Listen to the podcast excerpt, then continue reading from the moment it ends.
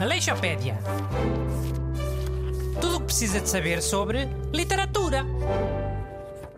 Bom dia. Bem-vindo à sua enciclopédia semanal de literatura.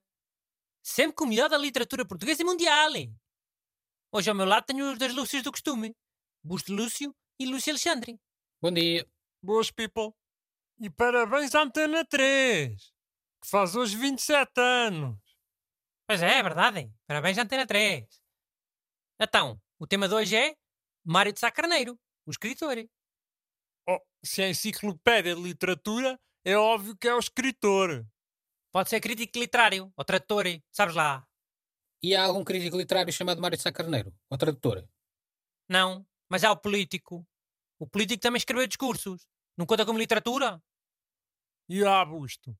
O Churchill também ganhou o Prémio Nobel da Literatura e era político. Mas o político não se chamava Mário, era Francisco. Ou estão a falar de outro político, e eu não sei.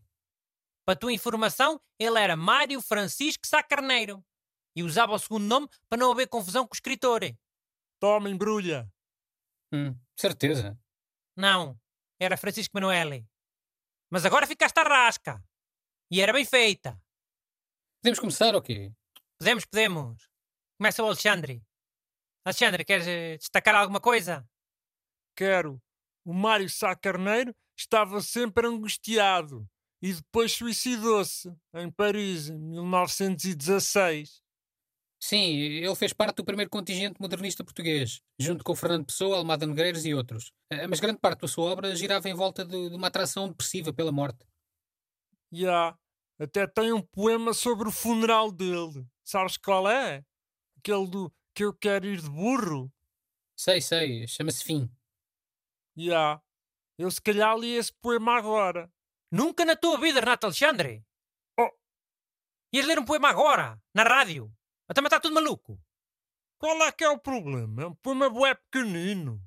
Olha, o Estrubante tem uma música com essa letra. Queres que eu passe também a música? Em vez de falar mais do Sá Carneiro? Podemos fazer isso. Querem que eu faça isso? Não, pronto. Vá, Busto. Então, o, o Mário de Sá Carneiro veio estudar para Coimbra em 1911, eh, Direito. Mas ficou desiludido e, e depois passou para, para a Sorbonne, em Paris. Era rico. Olha que viver em Paris é caro.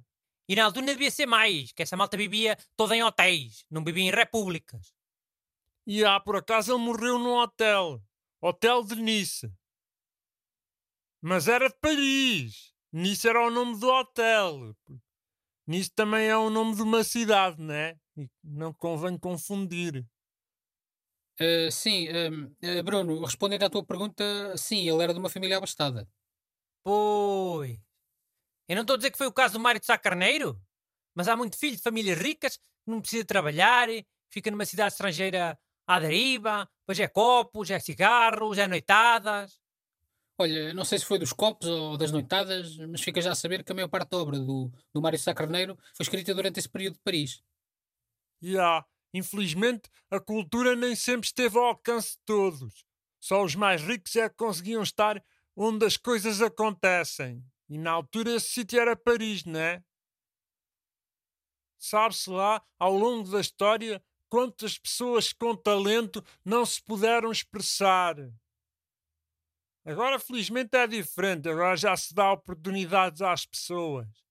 Pois, como o nosso amigo Alexandre. É um artista.